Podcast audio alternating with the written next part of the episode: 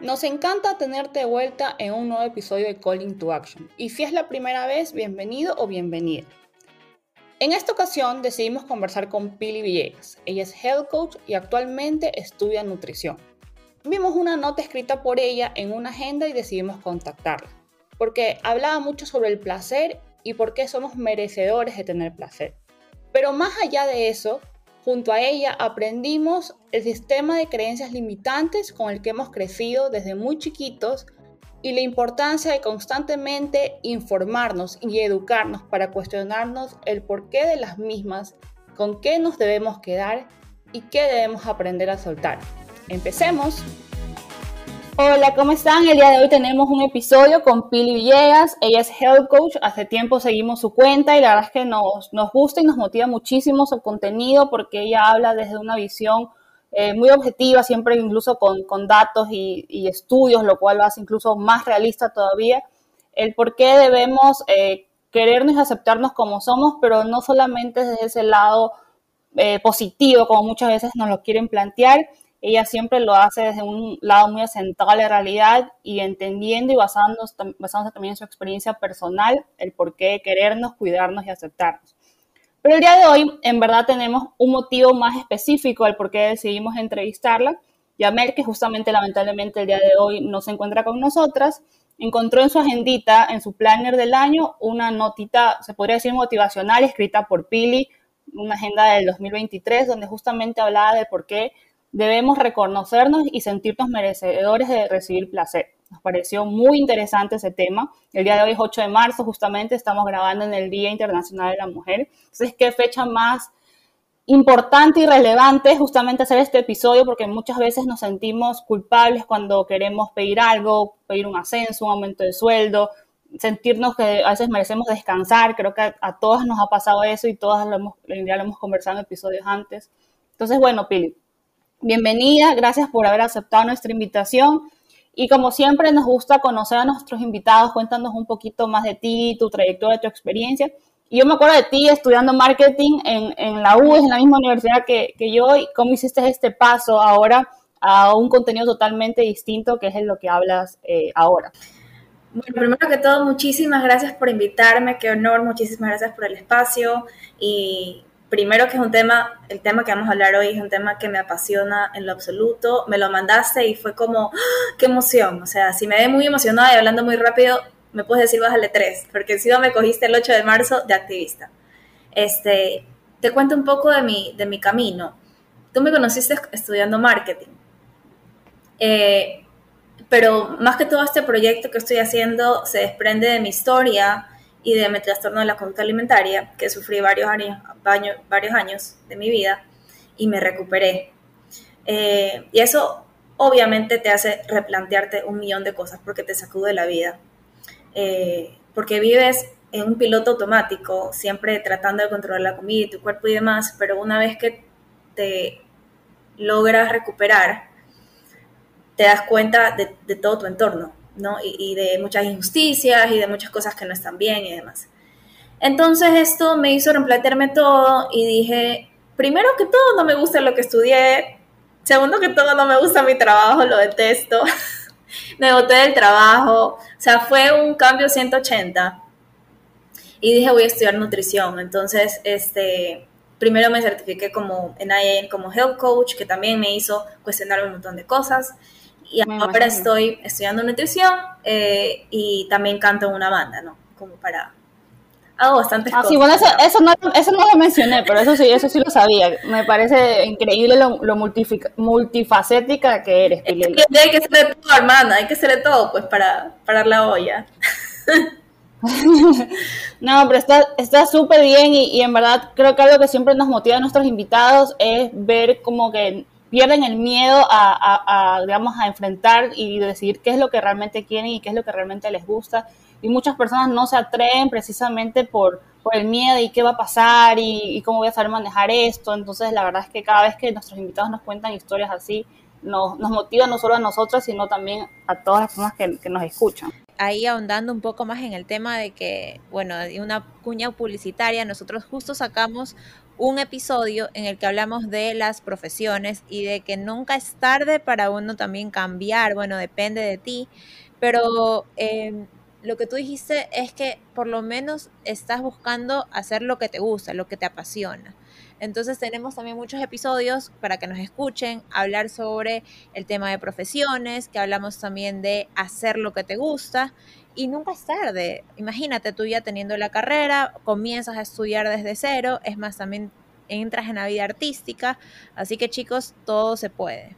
Me encanta, me encanta esta cuña publicitaria porque es tan importante ese tema, de verdad, es tan importante porque el miedo que me dio comenzar otra carrera a los 28 años, porque ya era un momento en que ya te dicen que una mujer de 28 años debería estar haciendo tal cosa, ya con una carrera armada, tal vez con hijos. Claro, o ya en un puesto muy, muy grande, que ya poquito más jefe, gerente. Total. Y no, cada uno tiene su tiempo, los tiempos son diferentes, el tiempo de Dios es único, así que solo hay que escucharlo.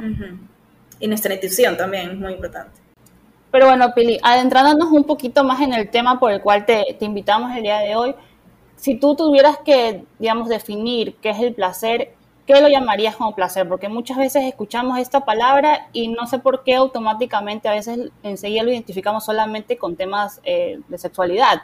Y, por, lo que tú explicabas en, en, ese mensajito que dejaste en la agenda, no necesariamente tiene que ir relacionado a eso. Entonces, cuéntanos un poquito tu visión con respecto a esa palabra. Primero, tu pregunta me encanta, ¿qué, qué es el placer para mí? El placer para mí, y lo pensé bastante, es, para mí es un derecho y es una necesidad fundamental del ser humano. El placer nos permite habitar en nuestro cuerpo, nos permite aprender a escucharlo, a respetarlo, honrarlo y a valorarlo. ¿Por qué te digo esto? Porque el día de hoy, no sé si te han dado cuenta, seguramente que sí, nos despertamos, vemos redes sociales, ahí comienza el cerebro. Después vamos al trabajo, comemos y hasta comemos trabajando a veces o en redes sociales o viendo una película o viendo Netflix. Eh, luego nos vamos a la casa, estamos en redes sociales, estamos constantemente con el cerebro a full, alerta. Eh, y no sé si han escuchado el tema del, sistema nervioso simpático y parasimpático. Sí. Entonces nuestro sistema nervioso simpático está totalmente alerta todo el día, lo cual nosotros no, como humanos no estamos acostumbrados a recibir tanto estímulo y, y comunicación y, e información. Entonces estamos en un estrés crónico. Y ahí es donde se somatiza, como podrán ver, lo que está pasando hoy día, el, insomnio, la depresión, la ansiedad, que hay realmente hay una crisis de salud mental, que esto está muy correlacionado con esto que les, estoy hablando. Este, y el placer, mira tú, eh, ese que ocurre a partir del estímulo de nuestros, a través de nuestros sentidos, el olfato, el tacto, el, el gusto, nos permite volver a las sensaciones del cuerpo y activar nuestro sistema parasimpático, que es el que, el que le dicen que es en que en el cuerpo eh, digiere y descansa y fluye, ¿no? Que es eh, donde deberíamos estar la mayoría del tiempo, ¿no? Idealmente y naturalmente. Este, ahora el problema recae en que nosotros tenemos una relación tormentosa con el placer. Y ahí voy a tocar el tema que tú dices, es que pensamos en placer y pensamos en placer sexual. Y es importante hablar de placer sexual, sí, porque eh, ha sido un tema bastante controversial y lo vamos a ver más adelante por qué, porque es un tema que ha necesitado como de bastante control por la cultura. Eh, y como contraparte, digamos, el activismo feminista está hablando, por ejemplo, ya más del placer femenino, porque antes, y me parece importantísimo, porque antes no se tenía en cuenta. Y, y te lo digo porque el placer porque el placer sexual, hablar de placer sexual sí es importante como para visibilizar cómo esto tiene un tinte de justicia social. ¿Ok? Entonces, me parecería importante partir del placer sexual para ejemplificar cómo esto va distribuido. No sé si les parece.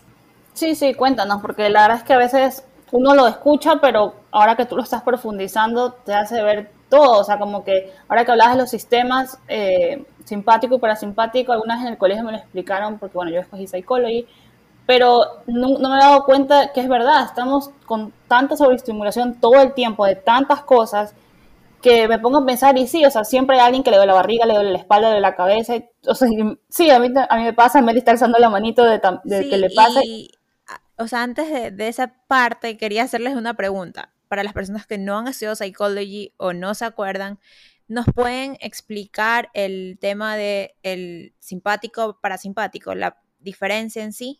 Te, lo voy a explicar con un ejemplo. Eh, el cuerpo es muy inteligente, ¿no? Entonces, por ejemplo, nuestros ancestros, cuando tenían problemas de vida o muerte, digamos, que se lo iba a comer un león, por ejemplo, se activa el sistema nervioso simpático, que es aquel donde, por ejemplo, dejan de funcionar un rato las funciones este, digestivas eh, y todo se va, toda esa energía se va a los músculos, se va a que estés alerta para tú poder huir.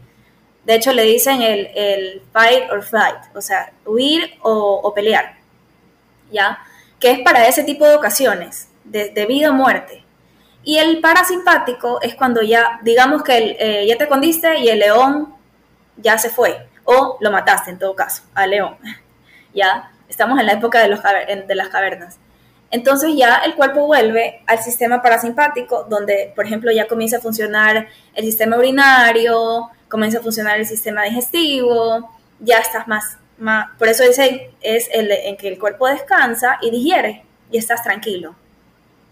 Pero actualmente ya no es el león el problema, sino es un problema de trabajo, el problema de que te compares en redes y no te sientes suficiente. Entonces estamos en un estrés crónico.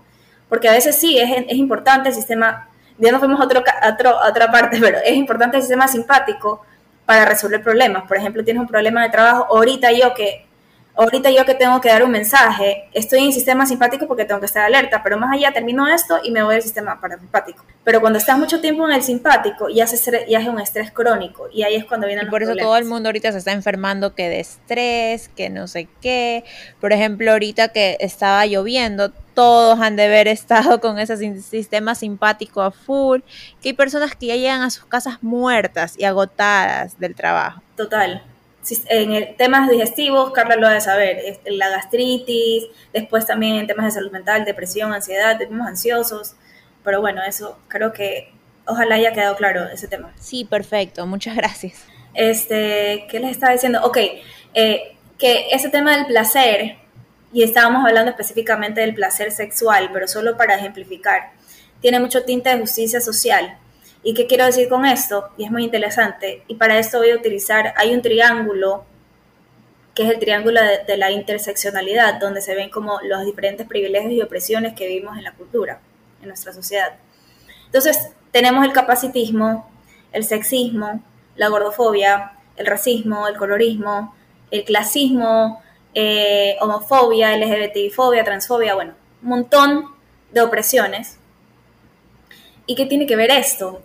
Eh, bueno, es que de acuerdo a esto, se está percibiendo un merecimiento de placer dependiendo de cada tipo de persona, por ejemplo. Y esto lo podemos ver en los medios, porque los medios, no solo los medios, sino también las películas, la literatura, hasta la ciencia que está sesgada, es como un reflejo de nuestra sociedad, de nuestra cultura. Entonces, por ejemplo, lo más visibilizado de placer que vemos en los medios, por ejemplo, es placer percibido y experimentado por hombres blancos, hetero, cis, delgados. Entonces, ¿qué pasa?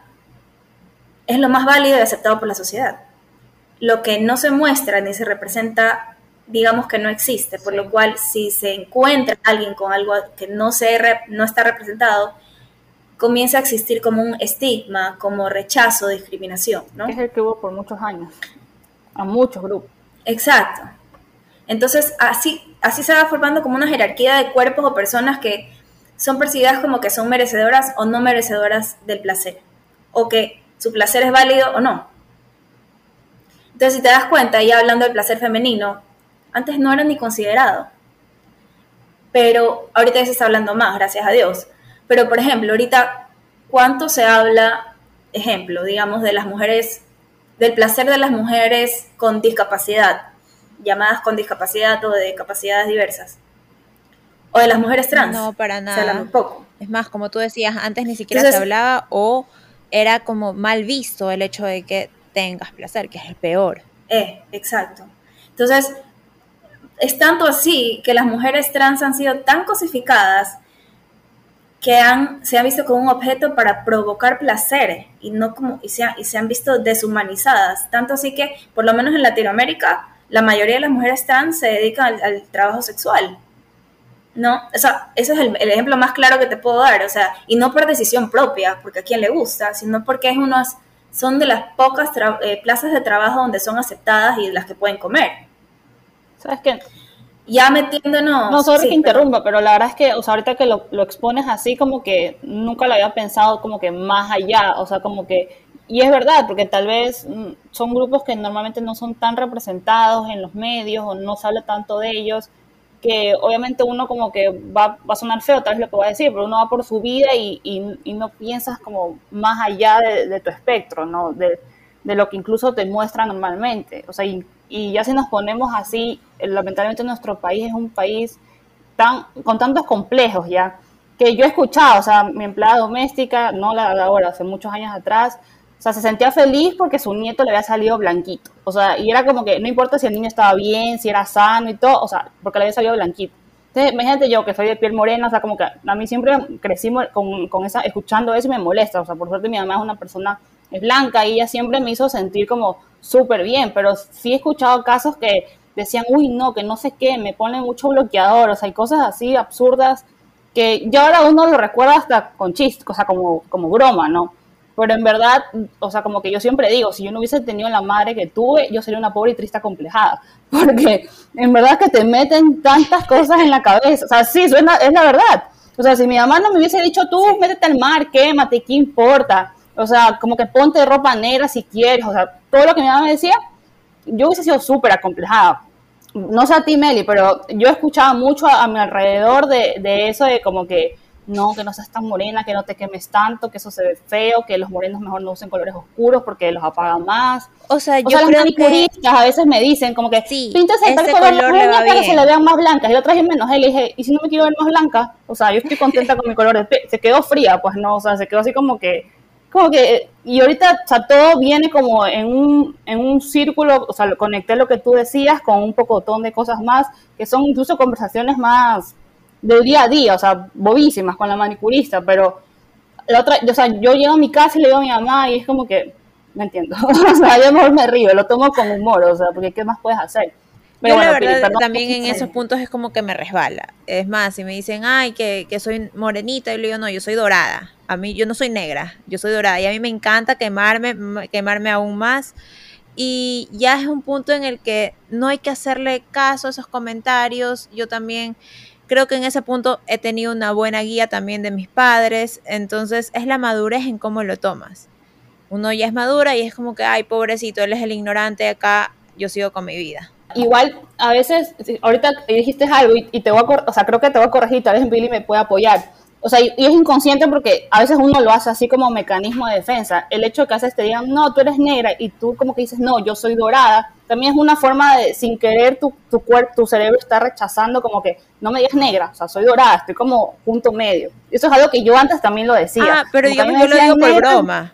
No, no, no, o sea, yo sé, porque yo también antes lo decía así como que no, no, yo soy piel canela, o yo soy morena, yo soy dorada, diciendo, yo no soy negra, porque a veces sin querer te meten que el negro es feo, es malo. Ah, eso es verdad, tienes razón, o sea, no es que nos están denigrando, no es una denigración. Claro, ajá, entonces, o sea, no, yo, yo sé que, yo sé por qué tú lo dijiste, porque yo también lo he dicho, pero ahora último que eh, como que he leído un poco más, sí te meten eso en la cabeza, o sea, como que decir negro es malo, decir gordo es malo, o sea, ahí como que ahora yo sí cuido mucho más mi, lenguaje, o sea, para mí, yo también antes era media gordofóbica, o sea, yo no me he dado cuenta, pero, o sea, sí te meten tanto eso en la cabeza que ver un gordito es como que, o le echas mucho como que la broma a los gorditos, o sea, en el colegio yo decía, o sea, ahora digo, agradezco no haber sido gordita porque hubiese sido un bullying horrible, o sea, todos los gorditos en el colegio recibían un bullying espantoso y, y eso... es, feo, o sea, creces con eso ahí para toda tu vida. Como crecemos con esas eh, como que concepciones, preconcepciones, y crecemos con todos esos paradigmas también mentales, en un punto hasta dejamos de sentir placer en esos puntos. Por ejemplo, ahorita estamos hablando del placer sexual, pero también Pili eh, estaba leyendo y justo era el tema que eh, queríamos tocarlo con las chicas también, de que existen otros tipos de placeres, como el placer de comerte una torta de chocolate, pero por pensar de que, ay, voy a engordar, ay, no, eso se ve mal, o el placer de bailar bachata, ajá, como que, ay, que no, que es cholo eso, no lo hacemos y dejamos de sentir eso o también nos un poco retenemos y nos metemos en esa en esta como que camisa de, de once varas, camisa de fuerza, en la cual no vamos a poder disfrutar de la vida. No sé, ahí tú qué nos puedes comentar. Sí, justamente iba a hablar ahorita del placer de comer. Y, y, cuando tú me dijiste, no, es que no, no nos damos el placer de bailar bachata, de comer porque tenemos miedo a engordar, de, no me acuerdo qué más dijiste, ahí como que tú puedes ponerle la etiqueta, le vas poniendo la etiqueta de cada sistema de presión que te limita. Por ejemplo, no vas a comer por, porque tienes miedo a engordar. Si eres una persona gorda que quiere comer y quiere tener placer y no te lo, no te lo permites, es por gordofobia. Si eres una persona delgada y no te permites comer, es por violencia estética que viene del patriarcado. Si no, si no te permites bailar bachata, yo qué sé, por X motivo, porque no sabes qué dirán los hombres o las demás personas, porque después dices que eres puta, no sé, no sé si se puede decir esa palabra aquí. Pero eso es, es, sexismo. Todo se puede. es sexismo, si me, sí. me explico. Y te pongo un ejemplo clarísimo tú te metes en un post de una persona gorda comiendo una comida chatarra, lo digo entre comillas porque no hay comida chatarra, y te metes a ver los comentarios, ¿qué tipo de comentarios vas a ver? Vas a ver, pero ¿cómo puede ser? Es el colmo. Te va a dar X, Y, Z enfermedad, te va a dar un paro cardíaco, estás promoviendo la obesidad. Tú dilo. ¿Cuántos comentarios así? Pero tú ves una persona, una, mujer delgada, blanca, eh, de belleza eurocéntrica, digamos, comiendo una hamburguesa y es asteric. O, o, le decimos, ay, te envidio, sí. que comes eso y encima tienes un, cuerpo un cuerpazo. Esto, sí. y de hecho, de hecho, en la publicidad se, se, utiliza bastante esa estética de la, de la mujer blanca, delgada, comiendo hamburguesas, si te pones a ver. Y se aplaude.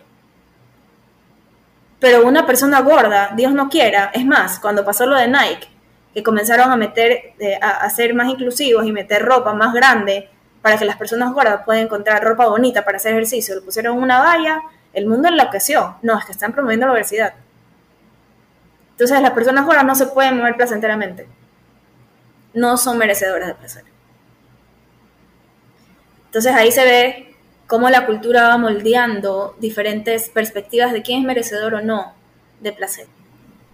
Entonces el día de hoy, digamos que es el tema del placer, no solo la parte sexual, sino en general, va, está, está ahorita dependiendo mucho también del qué dirán los demás. Porque dependiendo de eso, de qué dirán, yo me siento bien en sentir ese placer o no, o me abstengo de aquello. ¿Tú qué crees que nosotros podríamos comenzar a hacer para evitar este tipo de situaciones? ¿Y qué es lo que recomiendas? Sobre todo yo creo que eso también está afectando a los más jóvenes que son los que están más ligados a redes sociales. ¿Qué nos podría, qué podríamos hacer para no com comenzar a sentirnos merecedoras de ese placer? Ya, mira, yo soy fan del amor propio, soy fan, ¿ok? Pero a mí me parece a veces, cuando tú me preguntas qué podemos hacer, comenzar a hacer, yo soy a veces de que a mí no me gusta, todo en las redes sociales se romantiza. Entonces yo no quisiera decirte una respuesta como, tienes que amarte tal y como eres. Porque te lo puedo decir ahorita, sales a la calle y te están diciendo cosas que otra vez te van a, te van bajar la autoestima. Eh, lastimosamente vivimos en un sistema con bastantes culturas que interiorizamos y eso es lo que no nos hace, nos hace la tarea de amarnos tan difícil en primer lugar. Entonces yo te diría, desde mi perspectiva y abordaje del amor propio, que no lo romanticemos y más bien vayamos más allá y cuestionemos estos sistemas y estos, esos sistemas de creencias, estas culturas que nos están haciendo tan, tan difícil la tarea de amarnos. Eh, a mí me ha servido bastante el feminismo, por ejemplo. Eh, me ha servido bastante cuestionar la cultura de dieta, que lo todo el tiempo en mis redes sociales. Me ha servido bastante el cuestionar el capitalismo. Entonces, por ejemplo, eh, no, es que ahora el ocio es mal visto, ¿no? como te sientes vago. Sí. Por no estar haciendo nada. A mí me pasa ya. eso. Que le pasa bastante los, le pasa bastante a los de a los millennials y a los de un poquito a la generación Z, porque ellos también ya están como cuestionando todo. Culpable. De, sí, de eso es eso. Culpable. Yo también me siento culpable y te abstienes de sentir placer de no estar haciendo nada. O sea, yo no puedo no hacer nada. Algunas veces hasta viendo una película, yo no me concentro solo en la película porque digo, bueno, ¿qué más estoy haciendo? Solo viendo una película, es decir, estoy perdiendo el tiempo viendo una película. Cuando no puedo en un punto hasta disfrutar de esa película, solo verla y descansar. Y eso nos está pasando. En ese punto yo creo que sí, culpable totalmente. Y ahí que, que, nos recomiendas? O sea, que en ese punto, hasta a mí, ¿qué me recomiendas, Pili? Entonces, por ejemplo, sigo. Entonces, ¿quién me ha dicho a mí que cuando no nada? Porque, ojo, tú puedes hacer, tú puedes tratar de no hacer nada y relajarte, pero si tienes todavía ese diálogo en la cabeza de culpa de no, que soy una vaga, que no estoy haciendo nada, no sé qué, eso no es descanso real, porque sigues con el, con el diálogo, ¿sí o no? Entonces, para mí, la información es poder. Entonces, ¿quién fue? Yo me pregunto a mí misma, mí misma, no me mentira. Digo como que, ¿quién fue? ¿Qué sistema de creencias fue el que me dijo que yo soy una vaga o que mi valor recae en qué tan productiva soy? ¿Y quién fue lo que el que me dijo que qué es ser productivo? O sea, porque a veces hasta hacemos un hobby que no es como directamente ligado a algo que genera plata o genera, eh, digamos, aceptabilidad para los demás, que solo es para mí, y aún así sentimos que no estamos haciendo nada productivos, que somos unos vagos. Entonces, digamos, el sistema capitalista, esta cultura capitalista nos dice, es el, el que nos metió el discurso en la cabeza de que si no hacemos nada productivo, nuestro valor como persona, o sea, nuestra identidad, y ya se ve afectada nuestra identidad baja de valor. Ya no somos valiosos. Para mí cuestionar ese sistema de creencias es fundamental. Para ya después comenzar a hacer pasos de, por ejemplo, a mí me encanta el mindfulness, que es algo que se practica, ¿no? Es algo, y es algo muy difícil. Muy difícil porque estamos rodeados de distracciones. Eh, no sé si has escuchado el mindfulness, que es este, estar en el aquí y el ahora, usando los, los diferentes, las diferentes sensaciones del cuerpo, hasta la eh, música, estímulo, respiración. Hay diferentes maneras de practicarlo, pero yo lo recomiendo. Entonces sería como que comenzar con identificar, primero aceptarse, sentirse culpable, decir, sí, me está pasando esto porque si no es como que, no, yo estoy todo bien. Y luego es comenzar a cuestionar estas creencias que ya han venido de antes, como tú dices, ¿quién te ha dicho qué es ser productivo? O tal vez tú estás siendo productivo, no solo, o sea, uno no solo es productivo al hacer dinero. Esa ya es una preconcepción del capitalismo, que todo el mundo vive así. Y evitamos. Y no vives para producir. No vives para, es que no vivimos para producir no, no, no vinimos a esta tierra a producir. Somos más que eso. También tenemos que tener ese tiempo de disfrute, el tiempo de ocio, los me time que se están dejando a un lado y no les estamos prestando la debida atención. Y ahí viene el tema del mindfulness. ¿Nos puedes tal hablar un poquito más de mindfulness? En mi caso yo sí lo he escuchado, pero igual el resto de aquí que nos están escuchando tal vez quisieran enterarse. Bueno, yo no soy experta en mindfulness, ojo, yo hago activismo, pero lo utilizo bastante en mi terapia, eh, en la terapia que me daban a mí, utilizaban bastante que, este, mindfulness conmigo para que yo pueda, por ejemplo, hay mindful eating, que es alimentación consciente, donde tú, sin distracciones, por ejemplo, esto es una práctica que la pueden aplicar, porque lo, como dije antes, a veces comemos viendo redes sociales, comemos trabajando o viendo una película. ¿Cómo podemos ejercitar el mindfulness en una actividad diaria? Ok, vas a comer, te sientas con el plato y sin distracciones y a través de tus sentidos comienzas a percibir la comida.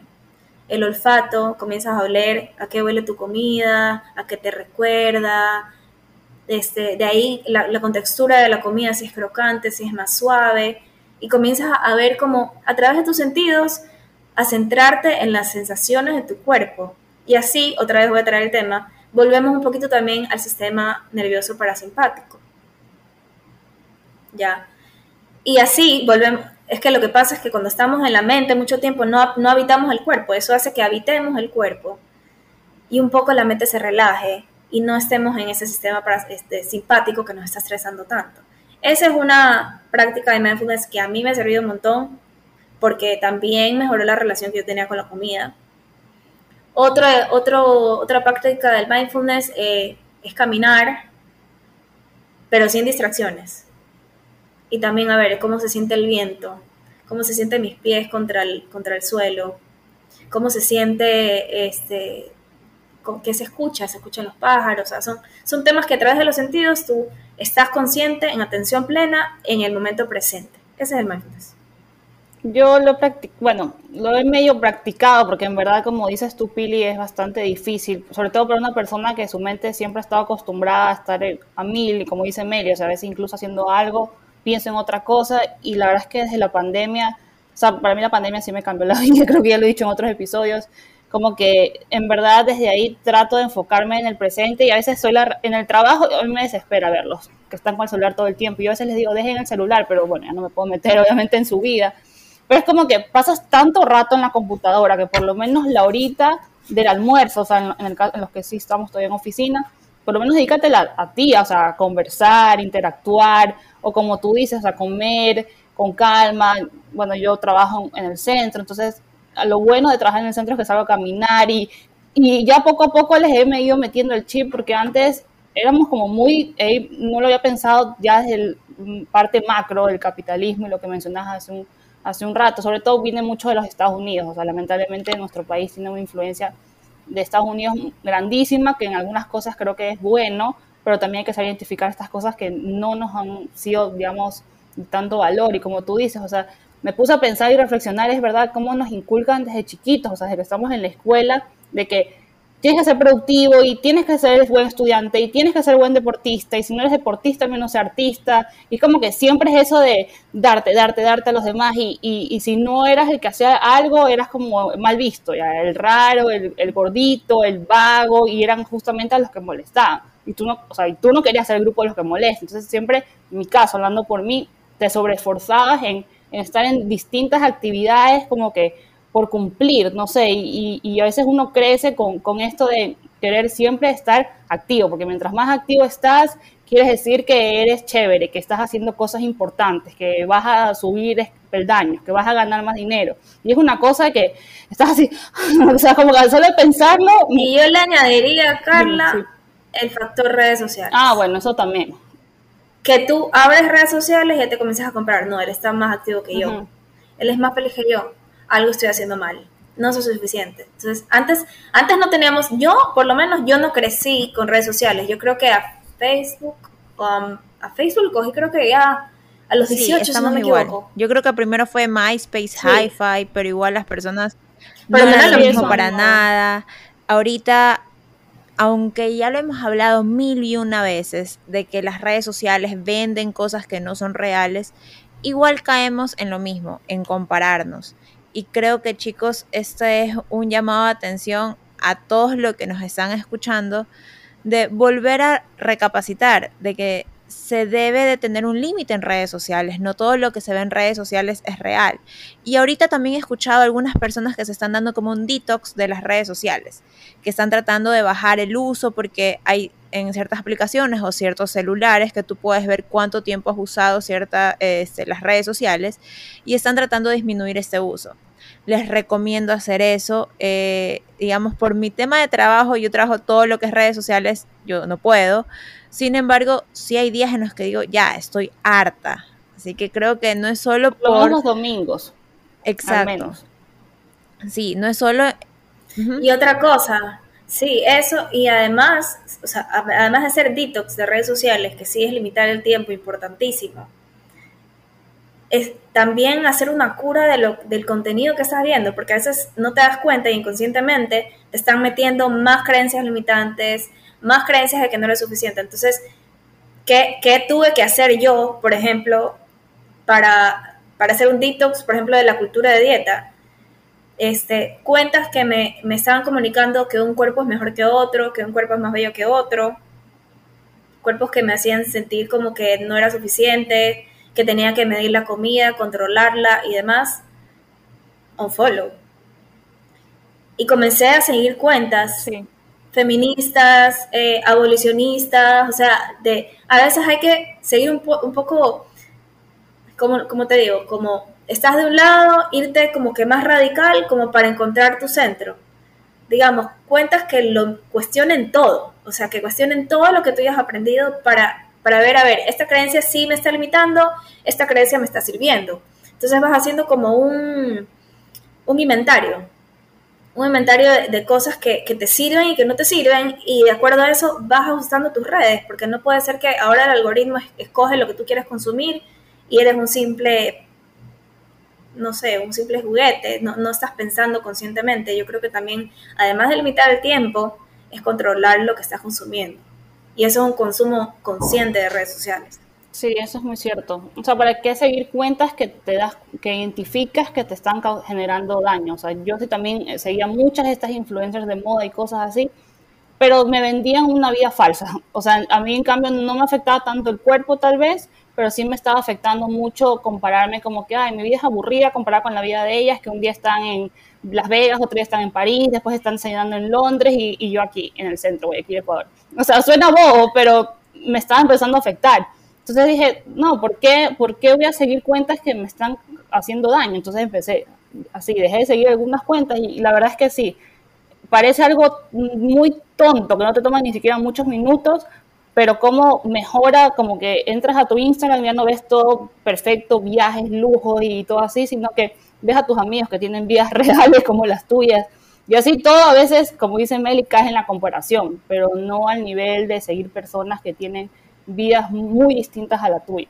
Entonces, si eso se está causando daño... Es como cambiarte los lentes, es como cambiar de perspectiva totalmente. Ya ves la vida de forma diferente. Sí, y bueno, y para ir concluyendo esta conversación que ha sido súper, súper interesante, que creo que hemos aprendido un montón, la última pregunta, bueno, más que pregunta, sería una recomendación a las personas como que vimos la frase que tú decías, mereces placer. ¿Cómo englobarías esta frase para decirle a muchas personas de como que sí, mereces placer? cómo, eh, cómo, cuándo, cómo lo identificamos, un resumen así chévere. Ok, diría que no solo mereces placer, sino que el placer es necesario para cultivar una buena relación con tu cuerpo, con la comida, con la vida en general. Y eso es algo que sí puede aportar a tu salud, no restringirlo. Hablando de alimentación específicamente, la comida como fuente de placer es necesaria. Y esto está en estudios es placer, el placer es necesario a través de la comida. Así los procesos, los procesos, digamos que le, decimos procesos de salud o de adherencia de hábitos saludables, porque cada cosa es saludable para diferentes personas, se vuelven más sostenibles en el tiempo y más saludables. Porque hay hábitos saludables, entre comillas, y procesos saludables que restringen el placer y eso afecta a tu salud mental y sin salud mental no es salud. Y eso a veces la gente se, olvida, ¿no?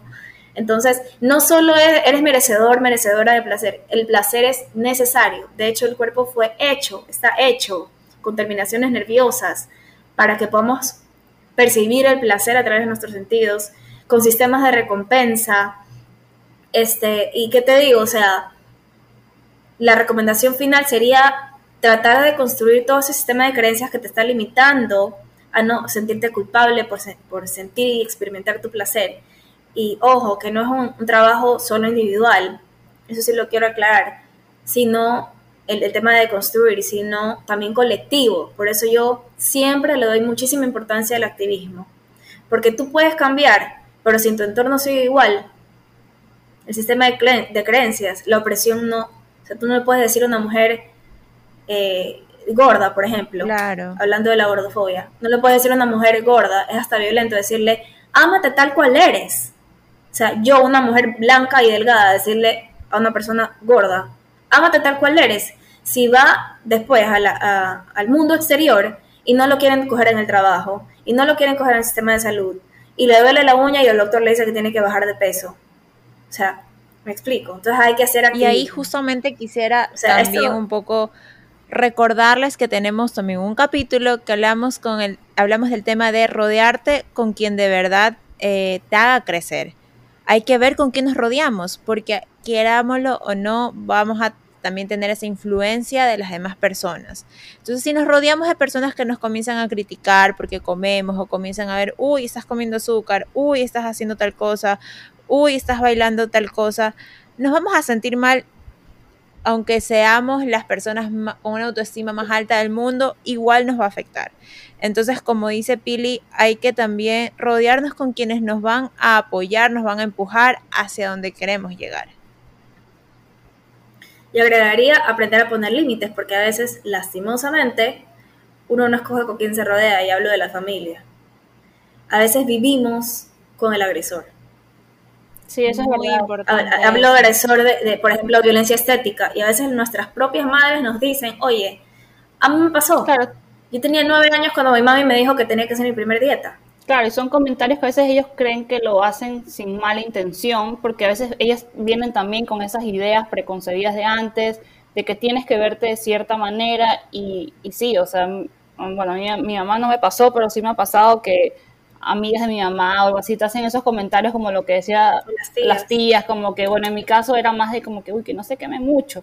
Y, y, y me molestaba hartísimo, o sea, en verdad era como que y, y sí te afecta hasta cierto punto si es que no tienes un sistema de apoyo eh, cercano, ¿no? Como que te digan, no, tranquila, todo está bien, pero como tú dices, si tu mami te dice, si tu papá te dice, tus hermanos, abuelitos, tíos, como que sí choca, ¿no? Se puede poner límites, se puede poner límites, eso sí es algo, hay gente que dice que, eh, cree que no se le puede poner límites a la familia porque la familia es primero. Mira esta, esta creencia que nos ha metido a la, a la familia se la respeta, la familia es primero, por lo cual yo no puedo ponerle límites a la familia.